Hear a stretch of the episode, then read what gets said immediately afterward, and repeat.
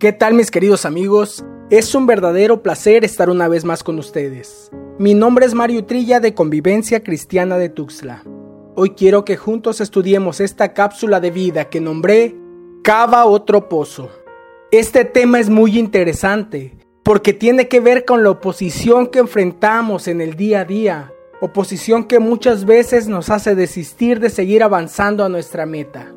Acompáñame en tu Biblia, libro de Génesis capítulo 26, versículo 12. Isaac sembró en aquella tierra y cosechó aquel año el ciento por uno, y el Señor lo bendijo. Isaac se enriqueció y siguió engrandeciéndose hasta que llegó a ser muy poderoso. Como podemos ver, dice que Isaac sembró y el Señor lo bendijo. Es que la voluntad de Dios es bendecirnos. Así que quiero romper de tu mente que la bendición de Dios es la pobreza, la enfermedad, la desgracia. Dice la Biblia en el libro de Proverbios capítulo 10 versículo 22, la bendición del Señor es la que enriquece y Él no añade tristeza con ella.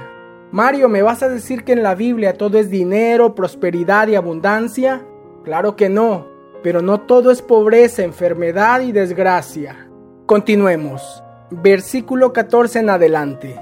Porque tenía rebaños de ovejas, vacas y mucha servidumbre, y los filisteos le tenían envidia. Todos los pozos que los siervos de su padre habían cavado en los días de su padre Abraham, los filisteos los cegaron llenándolos de tierra. Ojo con esto, los filisteos le tenían envidia, y los filisteos cegaron los pozos llenándolos de tierra. No es nuevo que a los seres humanos nos moleste cuando alguien prospera cuando alguien está bien, cuando alguien se ve bien. La envidia no es nueva. Mírala, mendiga operada. De seguro no come. Ha de ser puro gimnasio. Como no tiene nada más que hacer. Espérate cuando la gastritis le cobre factura de tanta dieta y tanta pastilla. De seguro es narco. Quien hace dinero tan rápido. Hasta crees que son felices la felicidad no existe. Se me hace que son pura hipocresía. Pues todo esto y más se nos hace tan familiar. Siempre habrá alguien lleno de envidia echándote tierra. ¿Qué debemos hacer? Versículo 18. Isaac volvió a cavar los pozos de agua que habían sido cavados en los días de su padre Abraham, porque los filisteos los habían cegado después de la muerte de Abraham y les puso los mismos nombres que su padre les había puesto. Cuando los siervos de Isaac cavaron en el valle, encontraron allí un pozo de aguas vivas. Entonces riñeron los pastores de Gerar con los pastores de Isaac, diciendo, El agua es nuestra. Por eso él llamó al pozo Esec, que significa riña, porque habían reñido con él.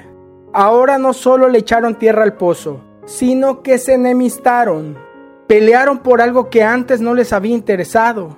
Es que el agua no era lo importante, sino que alguien más la tenía. Pero vamos a ver qué hizo Isaac.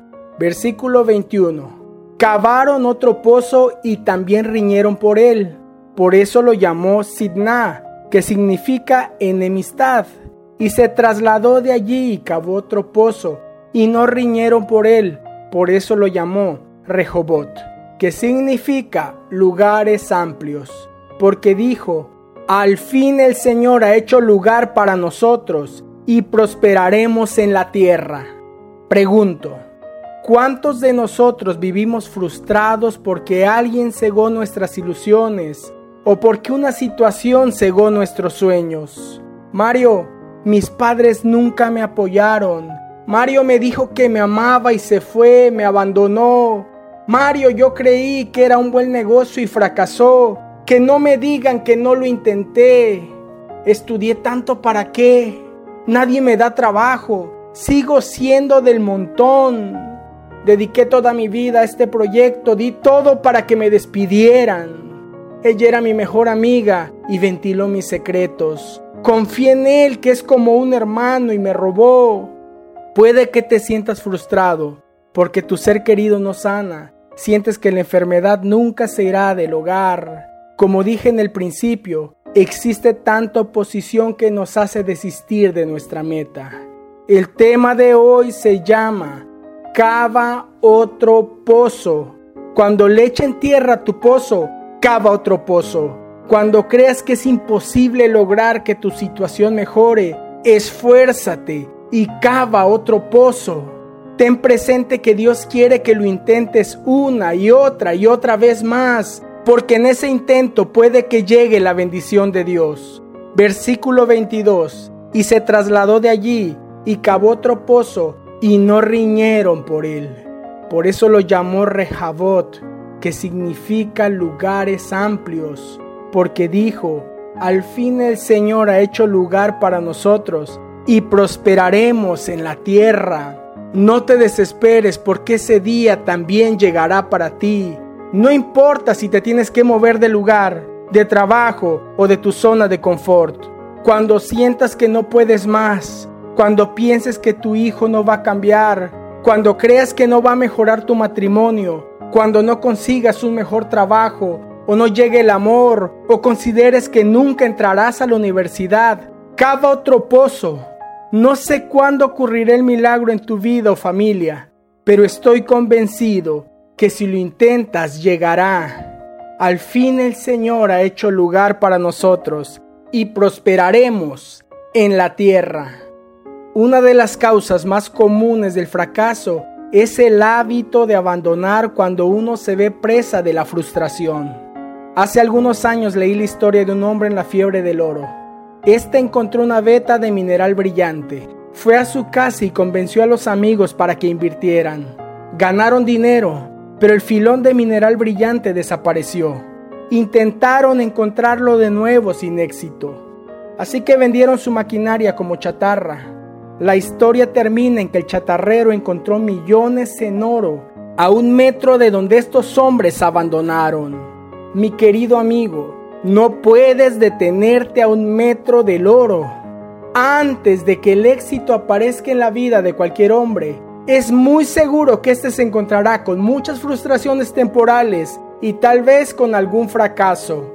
Cuando la frustración se adueña del hombre, lo más fácil y más lógico que puede hacer es abandonar.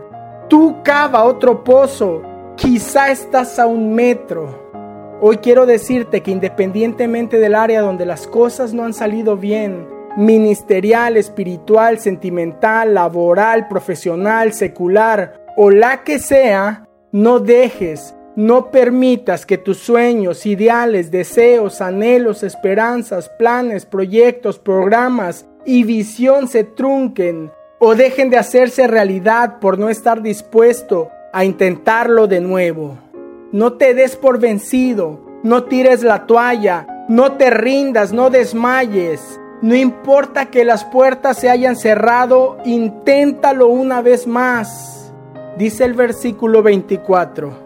El Señor se le apareció aquella misma noche y le dijo, Yo soy el Dios de tu padre Abraham. No temas porque yo estoy contigo, y te bendeciré y multiplicaré tu descendencia por amor a mi siervo Abraham. Observa esto, Dios mismo haciendo promesas, solo por no rendirse. No llegó a consolarlo en el primer o segundo fracaso, llegó a premiarlo en el logro por la perseverancia. Versículo 25. Y allí Isaac construyó un altar e invocó el nombre del Señor y plantó allí su tienda. Y allá abrieron los siervos de Isaac un pozo. Después de la bendición, abrieron otro pozo. Es que en Dios no existen límites. Y un día serás experto en abrir pozos que estén llenos de bendición. Regreso al versículo 12. Isaac sembró en aquella tierra y cosechó aquel año al ciento por uno. Y el Señor lo bendijo. Isaac se enriqueció y siguió engrandeciéndose hasta que llegó a ser muy poderoso. Acá te dejo esta cápsula y como siempre, mi deseo es que sea de gran bendición para tu vida. Soy tu amigo Mario Trilla. Te envío el más grande de los abrazos.